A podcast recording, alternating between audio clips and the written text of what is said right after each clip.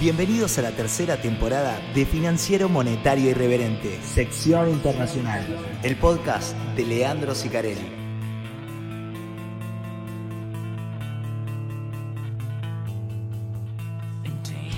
Bienvenidos a el segundo episodio de la tercera temporada de FMI Podcast, sección internacional. De este lado, el copiloto de siempre, Leandro Sicarelli.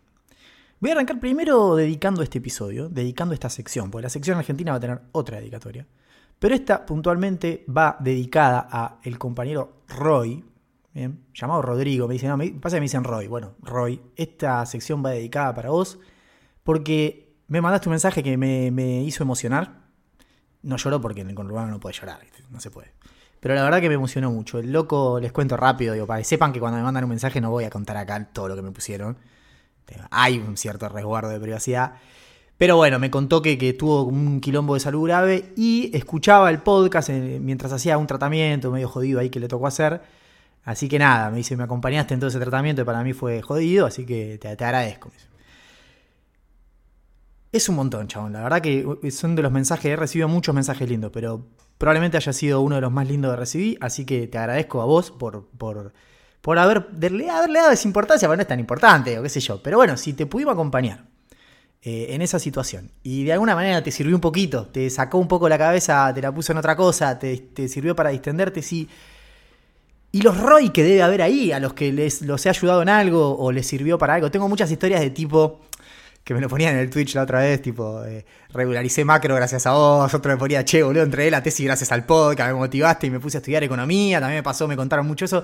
Esas historias me encantan también, pero bueno, esta tiene un perfil más, si se quiere, emotivo, eh, que de verdad me llegó y me hizo sentir muy bien, porque pensé, digo, bueno, de última, si, si esto le, está sirviendo a alguien para algo, eh, está buenísimo, y está buenísimo que me lo cuenten. Y en ese criterio, en ese contexto, en esa línea argumentativa, me puse a pensar que lo de las escuchas no, tiene mucho sentido. La verdad que si, si, si nosotros desde acá podemos ayudar a alguien a que esté que está pasando por un mal momento, que no se puede distraer o que está colgando la materia, y de acá le damos un empujón, gratarola, y esto entonces tiene que seguir. Así que, eh, si bien en esta sección con las escuchas venimos muy en el promedio, un poquito por abajo del promedio, pero eso tarda porque hasta que agarran el ritmo de la semana, yo eso me pasa siempre cuando arranco las temporadas. En Argentina ya van, los de Argentina, nada, ya pasaron el promedio, van a cumplir. Pero si no se cumple acá, no importa, va a haber cuarta temporada igual, por tipos como Roy. Por tipos como Roy y los que voy a mencionar en la sección argentina, los cuales va a ser otra dedicatoria, yo voy a seguir. Y esto va a seguir. Se cumple o no se cumple las escuchas. Porque, ¿de qué me sirve sumar mil escuchas más si tengo un oyente como Roy, por ejemplo? Roy vale mil escuchas. Y hay muchos Roy del otro lado, yo lo sé. Así que esto sigue. ¿Bien? No los pongamos motivo igual, porque Aparte tenemos un montón de cosas que. Van tres minutos. Bueno, estamos bien igual. Esta semana vamos ahora ya al internacional. Pasaron un montón de cosas. el título va un poco... ¿a qué es esto? Es una, es trampa atrás de otra lo que estoy haciendo. Porque el, título, bien, de esto, nada, vi la encuesta que yo les hice, vi cómo llegaron al podcast. Bueno, la mayoría llegan por Twitter, pero hay muchos que llegaron por Spotify. El otro día me hacía una entrevista una colega y me decía, lo, encontré mm, eh, buscando en Spotify. Yo a veces hago eso, ¿eh? de buscar algo en Spotify, tipo una palabra. Che, ¿cómo fue esto? A ver, no sé, la quiebra del Lehman Brothers. Y pongo, ah, hay un podcast de la quiebra del Lehman Brothers. Escribo, Lehman Brothers. Bueno, se ve que así va llegando gente. Mucha gente llega por Spotify. Entonces le voy a empezar a poner títulos marketineros, ¿eh? La semana que viene por ahí el título es, eh, no sé, asesinaron a Powell. Y bueno, para que la gente entre, después vemos. Pero en concreto están pasando algunas cosas eh, complejas en el mercado americano, en general en la macroamericana, estamos llegando al momento donde todos sabíamos que esto se iba a poner feo. Bien, que es la discusión de la terminal rate. Ni siquiera llegamos todavía a esa discusión, estamos como ahí. Todavía no sabemos ni cuál es la terminal rate en última instancia, pero bueno, ya todos queremos anticipar la discusión que viene. Y las divergencias entre el mercado y la Reserva Federal son muy significativas. No veíamos divergencias entre lo que espera el mercado y lo que quiere la Fed tan grandes, por lo menos de 2008, en donde incluso tuvimos divergencia un poquito más grande. Entonces, el mercado está poniendo en precios que esto va para un lado y la Reserva Federal está diciendo esto va para el otro. Y eso es grave. Bien. El Standard Poor's se hizo el pistola, le dio con un caño, llegó a la zona de 4100 y aflojó. Bien, que era la zona que yo le decía. Y era evidente, porque no hay grandes argumentos para seguir raleando en el equity. Bien. Algunos analistas decían, eh, bueno, que es que lo que pasa es que el equity tiene adentro eh, la posibilidad de que haya un soft landing.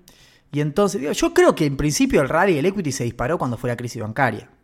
Con lo cual ahí la primera lectura que yo hice es, el mercado está interpretando que esto le va a quebrar la muñeca de Reserva Federal y va a empezar un easing. Y va a empezar a flexibilizar la política monetaria. Y ahí empezó la primera discusión que yo dije, che, esto no es un quantitative easing.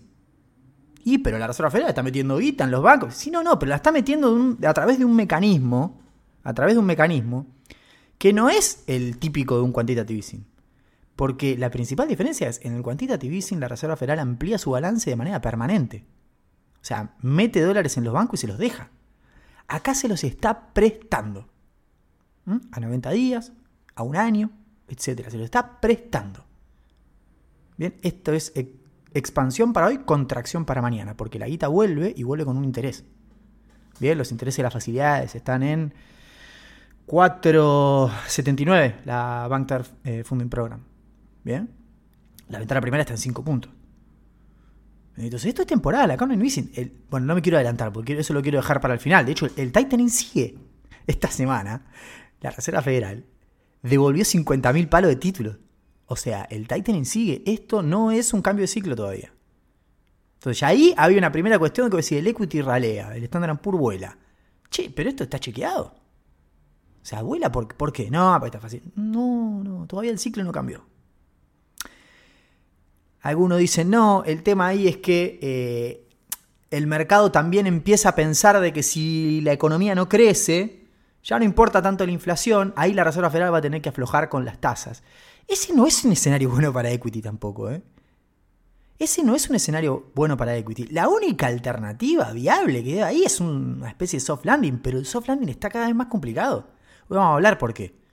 Voy a explicar por qué. Lo iba a decir la semana pasada. No lo dije y pasó lo del petróleo, que si lo decía quedaba como un capo.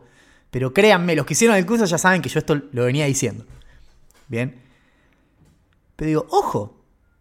Ojo con esa lectura de que la Reserva Federal tuerce la muñeca, empieza a bajar la tasa. Si la Reserva Federal se le tuerce la muñeca y empieza a bajar la tasa, primero que la va a bajar mucho más suave de lo que el mercado piensa. Bien. Después vamos a ver cómo están las probabilidades y eso. No, va a ser tan violento como el mercado cree, te va a bajar un punto en este año. No, pará, amigo, no va a ser así. Va a ser mucho más despacio. Y en segundo lugar, si la Reserva Federal baja la tasa es porque chocó la economía. Bien. Cuando la economía choca y entra en recesión, las ganancias de las empresas empiezan a caer. Si vos proyectás las ganancias hacia adelante de una empresa en el marco de una recesión, te da que el equity está caro, porque la ganancia esperada dividida al precio del equity te da una tasa de rentabilidad muy baja, que cuando vos lo comparás con un bono, te conviene comprar un bono. Entonces es lo que se llama el equity risk premium, o sea, te tienen que pagar un poquito más de rendimiento esperado. Si no, no compro acciones, compro un bono. Entonces el mercado tiene que ajustar. Yo le pedía el otro día al ECO, porque él tenía uno, él hacía unos cuadros de doble entrada donde decía, mira, si la tasa a 10 años va a tal nivel, con tantos puntos de recesión, el fair value del Standard Poor's tendría que ser tanto. El fair value es un cálculo estadístico que te da un parámetro de, en qué zona sería un valor eh, fundamental para el índice. Y se lo pedía a propósito, porque yo me acuerdo que daba valores muy bajos. Y yo decía, claro, es que en algún punto todos estamos subestimando lo que puede llegar a ser un impacto de una recesión o de un hard landing en el equity. Y entonces el cuadro este me lo pasó, que yo lo estábamos mirando. Y claro, al loco le da una cosa así como, mira, si la tasa real a 10 años está en torno a cero, que las tasas, ponele que si viene una recesión puede que bajen en el, largo plazo, que tiendan a bajar, ponele que en cero, 0,5 en términos reales siempre, ¿no? Y tenés una recesión de 2 puntos, sea, 2,5, un hard landing. En 2008 fue 2,6 la caída del PBI. En el 82 otro hard landing fue 1,8. O sea, ponele que caiga dos puntos. Cuando vos haces el cruce de esas dos, el valor justo para el, para el Standard Poor's te da en la zona de 3.600 dólares. O sea, que estamos lejos. Y ese es el valor justo. El mercado claramente, si ese es el valor justo, primero te lo va a llevar a 3.400. Y ahí vamos a ver qué pasa. Bien. Esto es porque el equity, yo lo decía la semana pasada, como finge demencia. Digo, tipo, va, se adelanta. La única forma de que esto que está pasando salga bien es que haya soft landing. Sin soft landing, esto... Eh, el otro día escuchaba una lista de JP Morgan que decía, la verdad que en un escenario de baja de tasas, primero que no se va a bajar tan rápido y segundo, va a haber mucha recesión y probablemente mucha volatilidad para equity. Yo no sé por qué alguien querría tener equity por sobrebonos en ese escenario. Están yendo de frente a un problema que nada, se ve claro de que no hay fundamental para que esto siga yendo para arriba. No en el corto plazo. La única chance es que haya un soft landing, porque eso te permite que no bajen tanto la rentabilidad de las empresas y que la baja de tasa de la Reserva Federal pueda ir un poquito más despacio, entonces se acomode todo un poco. Ahora, con este tipo de inflaciones, es muy difícil que haya un soft landing a esta altura. ¿Por qué básicamente? Porque tenés sistemáticamente shocks de oferta. ¿Cómo arrancó esta semana? ¿Se acuerdan? El domingo la, OPEP los países que exportan petróleo dijeron vamos a cortar más de un millón de barriles por día. Si te gusta lo que estás escuchando, recuerda que FMI Podcast se hace todo a pulmón, por lo que tu colaboración es fundamental para que sigamos existiendo. Ayúdanos con la difusión. Un retweet, cinco estrellas en Spotify o que lo compartas con un amigo. Todos bienvenidos. Gracias. Ellos tenían un acuerdo, de hecho, Bien, se habían comprometido a mantener estable la producción. Bueno, lo rompieron el acuerdo. Dijeron, no, vamos a ir a un millón menos de barriles por día, total, entre todos los socios.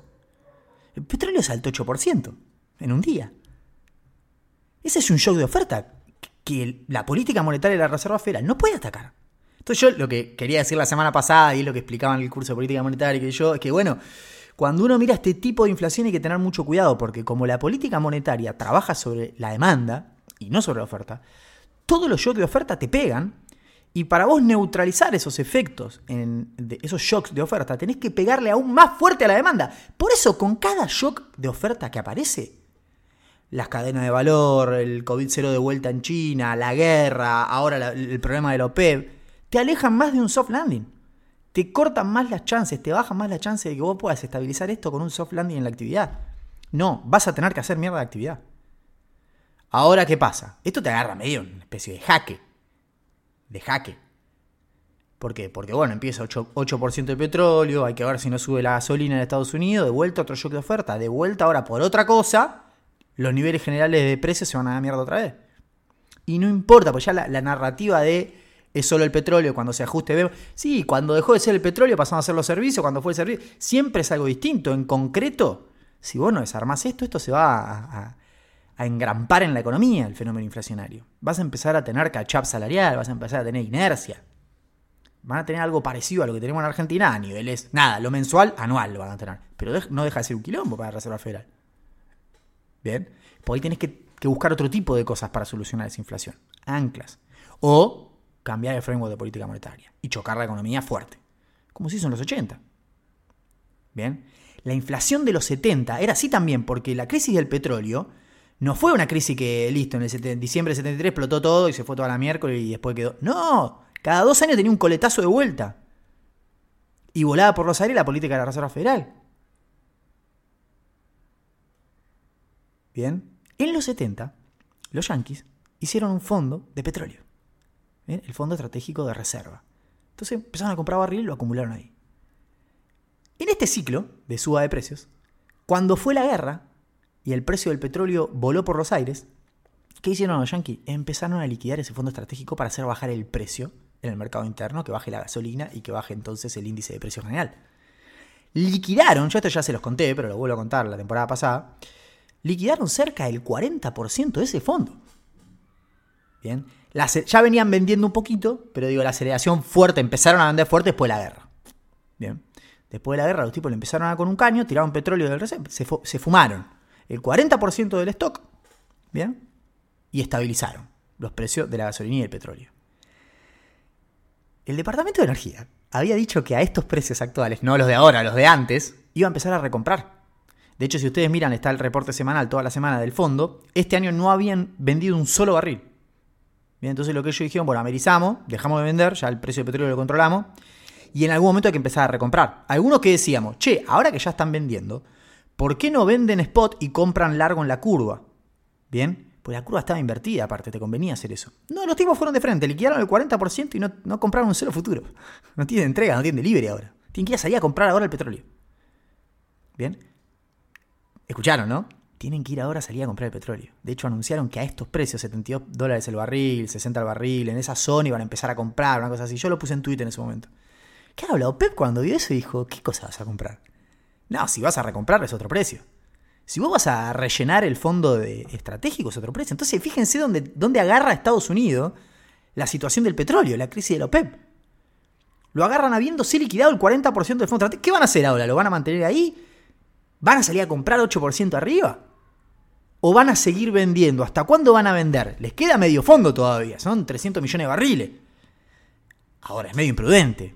¿Mm? Ya fue imprudente liquidar con la, con la curva invertida vender. Aparte parecía que, viste, son todos boludos menos los que administran este fondo. Querían vender cuando estaba a 120 y comprarlo en 70. Y flaco, no sé si va a funcionar así, pero aparte sos un elefante en un bazar, no es que soy yo comprando barriles. No, Pep se adelantó y lo cagó. Los cagó. Y esto es problemático por los precios, porque qué miércoles vas a hacer ahora, porque encima tenés presión de precio y qué le vas a meter, presión también de demanda, porque vas a rellenar el fondo otra vez. Y no podés salir a vender para bajarlo de nuevo, o sí, ¿qué te vas a comer el 80% del fondo? Todas estas cosas nos alejan de un escenario de soft landing. Si nosotros nos alejamos de un escenario de soft landing, necesariamente el equity tiene que corregir, porque los resultados de las empresas van a empezar a venir mal. Entonces, ¿qué quieren que le diga? Acá falta una cosita en la ecuación. De vuelta, cada shock de oferta que tengas nos aleja más del soft landing. ¿Hay posibilidad de soft landing? Siempre está la posibilidad. Siempre está, qué sé yo, ¿viste? Lo que pasa es que la inflación sigue viniendo medio mal. Se suponía que ya íbamos a estar discutiendo la inflación de 4 puntos anuales, ¿viste? Y seguimos en 6. Hay otros bancos centrales que, bueno, ahí te das cuenta que, que nadie sabe nada. Yo jodo, pero en Twitter nadie sabe nada. Porque digo, hay dos bancos centrales que metieron dos cachetazos esta semana. No, nadie tuiteó. Yo me hice, a propósito. Porque iba a poner, tenía el tweet preparado con el de Nueva Zelanda. Eh, porque ya había dejado pasar el de Australia porque ese día no había podido estar mucho en la PC. El de Nueva Zelanda fue una sorpresa. Lo iba a poner y dije, no, no lo voy a poner. ¿Por qué lo voy a poner? ¿Para que lo vean todos? No, no, que lo sepan solo los que escuchan el podcast. ¿Mm? Hoy, eh, esta semana tuvimos meeting del Banco de Reserva Australia y el Banco de Reserva Nueva Zelanda. Bien. Eh, Philip Lowe, que es el gobernador del Banco de Australia, eh, dejaron la, tasa como está y salió con un discurso, pero totalmente agresivo, en donde dejó un clarísimo a todo el mercado australiano que el único objetivo de política monetaria es la inflación, que está dispuesto a llevar la economía donde tenga que ir para que la inflación vuelva a converger a la meta. Bien, discurso agresivo. Al otro día salió el Banco de Reserva de Nueva Zelanda, que se esperaba que suba 25 veces la tasa, y la subió 50. O sea, básicamente hizo lo que todos tememos cuando veamos a, sale el comunicado de la Fed y vamos toda la página y no me digas que fueron 25 más porque se vuela toda la mierda. Tipo hicieron eso. Estaba puesto en precio 25 veces y subió en 50. Ponen el comunicado, discutimos. Discutimos si 25 o 50, pero ¿saben qué pasó? Desde la decisión que tomamos en febrero, que había sido la última decisión de tasas, notamos que se tomó muy laxo esa decisión. Las tasas de mercado empezaron a, comprimir un poquito, a bajar un poquito. Y quisimos mandar un mensaje claro. Quisimos mandar un mensaje claro. Se relajaron mucho las condiciones financieras, mucho más de lo que nos gusta a nosotros. No tenemos evidencia todavía de que la inflación esté bajando consistentemente. Con lo cual van 50 y dijeron aparte, va a haber más aumentos. Esto sigue. Bien, pero ya tuvimos el primer banco que le pega un cachetazo en la cara al mercado. Bien, ¿está la Reserva Federal para hacer esto? Porque ya saben, eh, Reserva, el Banco de Reserva de Nueva Zelanda es la cuna de las metas de inflación. Los tipos son ultra estrictos. Son como el, banco más eh, hawkish, yo querría pensar. Eh, porque sí, Japón es más dovish de todos. Ahora se va a Kuroda igual, pero no van a poder desarmar rápido lo que hizo. Eh, Europa, nada, hasta hace un mes seguía comprando títulos. Eh, la Reserva Federal es como el punto medio. Australia es un banco también medio punto medio. China es una joda. Y sí, no te queda. Un banco central más hawkish que el de Reserva de Nueva Zelanda no hay. Bueno, le metió un cachetazo al mercado, empezó a mandar una señal. Porque uno lo que tiende a pensar es, estos bancos se adelantaron al ciclo En algunos casos arrancaron antes de la Reserva Federal, en algunos casos fueron más rápidos que la Reserva Federal. Y entonces tendrían que estar medio terminando, ya todos tendrían que estar en el estado que está Australia, tipo, mantiene la tasa, Canadá está manteniendo la tasa. No, esto me tiene 50 más, van por más uvas encima. ¿Por qué? Y bueno, lo del petróleo no ayuda. Lo del petróleo no ayuda. Ya vas a arrancar a abrir con un empuje de 8 puntos. Después hay que ver si le pega, lo ahí que lo que decían, eh, la, la demanda es medio inelástica en corto plazo, con lo cual esto se va a ir todo a precio. O sea que ya abril te va a venir más de vuelta.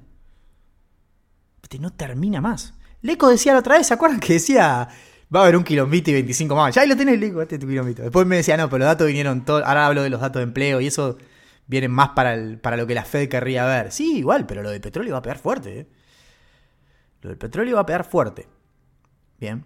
Y eso en la reunión de mayo ya, lo vamos a tener. Pasa que la reunión de mayo no viene con dot plot, o sea, no viene con proyecciones, no sabemos qué van a hacer. Bien, se pone lindo. Se pone lindo esto. Me salto a la otra sección. Eh, a la última parte, lo voy a decir ahora. El mercado preisea que la tasa a fin de año está 100 puntos abajo de lo que preisea la Reserva Federal. Si hay un punto porcentual de diferencia, es un montón. El mercado está totalmente evocado. Evocado. Bien. O sea, fíjense el quilombo que tenemos. Hay analistas que te dicen. Yo digo, la Reserva Federal sube 25 más y termina el ciclo en mayo y deja ahí. Eh, otro colega me dice, no, si hay un quilombito, 25 más también. Y termina ahí. El mercado dice, no, llega a 25 y baja cuatro veces la tasa de acá a fin de año. No, están todo en pedo. Es un quilombo, se le está escapando la tortuga a la Reserva Federal, ¿eh? Ojo porque se está complicando esto. Lo del petróleo fue una frutillita. Teníamos lo de los bancos, también líquido lo de los bancos, así seguimos. Teníamos lo de los bancos que era un quilombo. En el medio se da el Titan y los 25 puntos. Ahora te mete 8 el petróleo. ¿Qué mierda vamos a hacer con todo esto? Se complica. Lo que le decía de los bancos, bueno, ¿cómo sigue? Volvió a flexibilizarse un poquito, ¿bien? La cantidad de liquidez que los bancos le pidieron a la Reserva Federal. La ventanilla primaria volvimos a tener eh, una caída en el stock de lo que le pidieron los bancos a, la Reserva Federal. Bajó también los programas que están garantizados por la FDIC, ¿bien? que son los, los más estresados, los bancos que están quebrando básicamente. Bajó un poquito el stock, se le habían pedido 180 mil palos. Este, esta semana el stock está en 174 mil palos, o sea, bajó un poquito. Y el programa es el programa Bank Funding Program. Estaba en 64 mil millones el stock, subió a 79 mil. Yo lo que creo que sigue pasando acá es que buena parte, una vez que le vence la ventanilla primaria, pues tiene un plazo, se van al, programa de bancos. ¿Por qué? Porque te da una mejor tasa y te da más plazo. Bien, entonces te conviene eso, básicamente. Eh, con la ventanilla de, la FDIC puede, estar pasando lo mismo. ¿viste? Bancos que están con mucho estrés, mejoró un poquito la situación, recuperaron de liquidez y la pidieron en el otro, en el otro sistema. Bien. Algo de liquidez también salió de los repos reversos, que cayeron 33.000 palos. Bien. Eh, la Reserva Federal igual se llevó 50.000 palos de treasuries esta semana, ¿eh? 50.000 palos de treasuries. O sea, sigue con el Titan. Y yo le decía, la semana pasada habíamos visto 11.000 palos de hipotecas y nada de treasuries. Uno podría pensar, che, están aflojando en treasuries, solo van a hacer con hipotecas. Algo que es, en algún momento la Reserva Federal quiere hacer eso, pero no es todavía. Yo lo que le decía es, no, por ahí no había vencimiento de treasuries esa semana. Pues la Reserva Federal lo que hace es no renovar, no venden al mercado secundario. Bueno, esta semana, dicho y hecho, cayeron 50.000 palos de vencimiento y pidió el tacataca de todo. Bien. A tal punto que salieron 33.000 palos de los reverse. O sea que de alguna manera lo que la Reserva Federal quería empieza a funcionar. Pero en medio de la crisis financiera. Bien. El querido Mohamed, ¿cómo es el nombre? Mohamed eh, El Erianes, creo. Si le ven la foto lo van a conocer. Decía, y que pasa que este, la Reserva Federal está enfrentando una especie de trilema tiene un problema de inflación, de inestabilidad financiera y de crecimiento económico. No puede resolver las tres. Bien, tiene que decidirse. También fue un poco más allá, decía, están perdiendo credibilidad. Porque si el mercado te a 100 puntos menos, y cuando miras la break-even se desanclaron un cachito esta semana, nada grave, pero empezaron a moverse en contra. Creo que es medio apresurado decir que se perdió la credibilidad, pero está en juego, ¿no? Está en juego. Lo de los bancos entonces un poquito mejor. Le preguntaban a Jamie Dimon, me pongo de pie. Pongo de pie. Es el puto amo. el, el, 1 de JP Morgan. Y yo decía, no, eh, fue divertido, porque la misma página que da buenos datos, te tira los cables así en Twitter, tiene un cable de, de Diamond diciendo esto va a llevar tiempo, sigue muy mal el sector financiero, va a llevar años a arreglarlo, y abajo un tweet de lo mismo, pero alguien de la Reserva Federal que haya salido a hablar, era mestre. Eh, ya, los bancos ya están mejor, estamos más tranquilos, pónganse de acuerdo, ¿viste? Yo tendería a creerle más a Diamond que, que a alguien de la Reserva Federal. Pero la verdad que los números le dan la razón a la Reserva Federal. La verdad que está, está un poquito más tranquila la cosa. Viene en el sector bancario. Bien, la salida de depósito por ahí viene un poco más tranqui. No sé, los bancos de a poco van devolviendo la liquidez que prestaron. Mientras tanto, la Reserva Federal estructuralmente sigue llevándose liquidez. Por eso esto no es un easing, por eso no tienen por qué ralear todavía eh, las acciones. Cuando lo más probable es que tengamos un hard landing, no un soft landing. Y ustedes saben que yo soy un defensor de Powell y, tenía la esperanza de hacer un soft landing, pero la verdad es que se ve muy difícil porque cada shock de oferta te implica que vos le pegues cada vez más fuerte a la demanda para compensar. Bien. Finalmente tuvimos algunos datos de empleo ¿bien? Que vinieron mal, o sea, bien. ¿Se entiende eso? Es como medio Medio que me meto en el discurso del equity también yo un poco, porque si, si la cosa viene mal, estos se aflojan y esto buenísimo, empiezan a dar de vuelta liquidez, sí, pero la economía se va a hacer concha y eso igual es problemático, ahí está la discusión. Bueno, en, concreto eh, salió Scholz esta semana, que es eh, los puestos abiertos, ¿bien? El mercado esperaba 10,4 millones de puestos abiertos, vino en 9,9, o sea, 500 mil menos. La tendencia a la baja de la cantidad de puestos abiertos ya está consolidada, más o menos de febrero, marzo viene bajando, bajando, bajando, tal vez no al ritmo que uno quisiera, pero viene bajando, ¿bien? 500.000 menos de lo que esperaba el mercado es una data de que te muestra, che, ojo, porque el mercado laboral empieza a mostrar algunas señales de que se afloja un poquito. Si hay muchos puestos abiertos, los trabajadores pueden pedir cualquier sueldo. Bien, y esto se espiraliza. Entonces, bueno, que baje la cantidad de puestos eh, disponibles, que está más o menos en 1,8 por, por cada uno que está buscando. O sea, hay 1,8 puestos por cada uno que busca, y ese es el problema justamente del mercado de trabajo, está recalentado mal. Otra cosa muy buena es el corte sectorial, porque en donde más bajan los puestos abiertos es en servicios. Bien, que es uno de los sectores que más está mirando la Reserva Federal. Porque es uno donde más miedo tiene que se espiralice la inflación. ¿Por qué? Porque los servicios casi todo mano de obra. Si el salario crece mucho en esos sectores, empieza a espiral precio-salario es en donde más fácil puede empezar. Por eso la Reserva Federal te decía, bueno, en bienes venimos más o menos bien, en servicios que tienen que ver con el hogar va a andar bien, porque cuando empiecen a corregir los nuevos alquileres y demás, en cambio el mix que medimos va a mejorar. El tema es el resto de los servicios. Bien, el tema es el resto de los servicios, porque ahí se nos empieza a espiralizar. Bueno, esa es una buena noticia. La única mala noticia de este dato de empleo es, la quit rate, que es la tasa de renuncias, que subió levemente, en 2,6%, estaba en 2,5%. Eh, uno tiende a pensar que si esta tasa va para arriba, eh, te está dando la pauta de que la gente está más tranquila. O sea, que está confiada, tiene una renuncia, no pasa nada. Y eso conceptualmente no está muy bueno, porque si vos estás diciendo, che, mirá que voy a hacer mierda la economía, mierda al mercado de laburo, la tasa de renuncia tendría que ser muy baja, porque todos tendrían que pensar, no, no renuncies a ver si. La gente sigue renunciando, muy nada, me voy, total consigo algo. Bueno, el único dato malo. De hecho, después vino ADP y también se eh, empleo se esperaba la creación de 200.000 puestos de trabajo, fueron solo 145. Bien. Y después viene el dato de actividad en el sector servicios. Bien, se esperaba el índice en 54.5, viene en 51.2.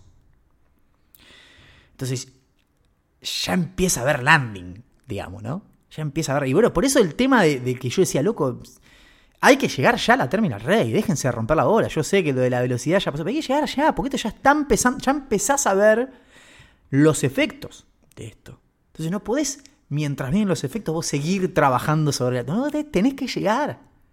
De vuelta después seguir con el Titanic, pero ya tenés que llegar a la terminal. Bien. El problema es que, bueno, básicamente si son 50 más en vez de 25, la próxima vas a tener que subir 50. Y vas a estar acelerando la suba de tasas. Bien. El mercado no hay forma de que tome bien eso. Y en algún punto eso, no sé si daña la reputación de la Fed, pero, viste, vamos a estar todos diciendo, che. Porque en realidad, y cierro con esto, hace dos reuniones, algunos decíamos es 50. Cuando ellos bajan a 25, bajan de 50 a 25, en esa reunión muchos decíamos es 50. ¿Por qué? Porque después volver va a ser muy difícil y va a ser muy costoso, en términos de reputación. Y aparte porque las condiciones financieras seguían eh, aflojándose. Todo el trabajo de endurecimiento de las condiciones financieras lo terminó haciendo el sistema financiero que casi colapsa. Ahí se endurecieron. Porque las condiciones financieras venían relajándose en medio de todo este ciclo. Entonces la Reserva Federal tenía la posibilidad ahí de mandar un mensaje fuerte. ¿Bien? Tipo como hizo el Banco de Nueva Zelanda. Era hace dos meetings. Ya está, bajaron a 25. Bueno, probablemente mañana te digan subimos 50 de vuelta y te digan, no, no es tan grave. Y por ahí el mercado se lo tome bien, lo dudo. Pero en ese momento muchos vimos que podía ser 50. No, era una locura. No había podcast en ese momento, yo lo puse en Twitter, porque era una reunión que nadie le daba bola y yo che, loco, esta reunión que viene es re importante. ¿eh? Porque si bajan de 50 a 25 no hay vuelta atrás. ¿eh? ¿Mm? De hecho, en las minutas estaba establecido que si bien fue, hubo como unanimidad, varios manifestaron que la posibilidad de subir 50 en esa meeting, que también se hubiesen sentido cómodos con 50. Bueno, es que venía a 50, ahí tuvo que bajar a 25. Así que bueno, en mayo veremos qué hacen. En mayo no tenemos proyecciones, pero bueno, veremos qué hacen con la tasa. ¿Serán 25 más y te, anunciarán 25 más? Va a ser muy importante ir al comunicado en ese momento y ver si está la frasecita esa, further increase, o sea, como que necesitamos más, eh, nuevos aumentos serían necesarios. si no está esa frasecita, que está todos los comunicados, la sacaron, significa que esa terminal rate. No vamos a tener proyecciones, pero de ahí podemos intuir. Bien. Así que bueno, estamos en un escenario eh, que se puso bastante divertido, porque lo del petróleo trajo algunos, algunos condimentos que no teníamos. Bien en algún momento van a tener que hacer algo un poquito más extremo. Esa es la sensación que me está dejando. Bien. Tipo como lo de ir a 75. En algún momento van a tener que hacer algo. Porque si esto, si te siguen explotando quilombos en todos lados, bueno, puede escapar la tortuga. Se te puede escapar la. Nos vemos la semana que viene. Chao. Acabas de escuchar la sección internacional de Financiero Monetario Irreverente. Recordá que también tenemos la sección argentina disponible en todas las plataformas.